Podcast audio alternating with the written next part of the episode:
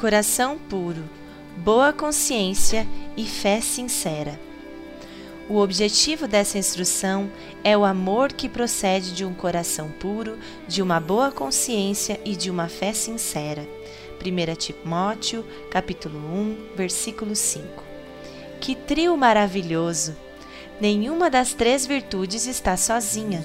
As três estão de mãos dadas. O coração puro não dispensa a boa consciência. A boa consciência não dispensa a fé sincera e a fé sincera não dispensa o coração puro. Uma reforça a outra. As três se completam. São joias que embelezam o caráter do homem e da mulher que temem ao Senhor. O trio oposto também existe.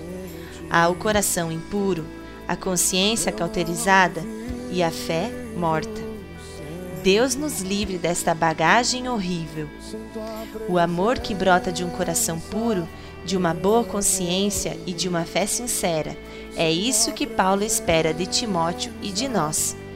Quando abandonamos esse trio de valores, resvalamos para palavrórios vazios, discussões inúteis, questões infinitas.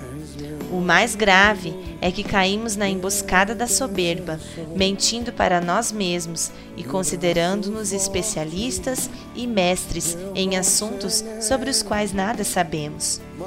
Na preservação da pureza doutrinária, o coração puro, a boa consciência e a fé sincera fazem muito mais do que a controvérsia verbal. Uma das bem-aventuranças de Jesus exalta o coração puro. Bem-aventurados os puros de coração, pois verão a Deus. Mateus 5, versículo 8. Vou correr em busca dessas três virtudes: o coração puro, a boa consciência e a fé sincera. Aleluia! A nossa oração. Deus agracia o coração com santidade e retidão, sabedoria, fé, vigor, concede-me por teu amor. Teu nome eu quero propagar e em teu caminho sempre andar. Amém. Tudo que tenho é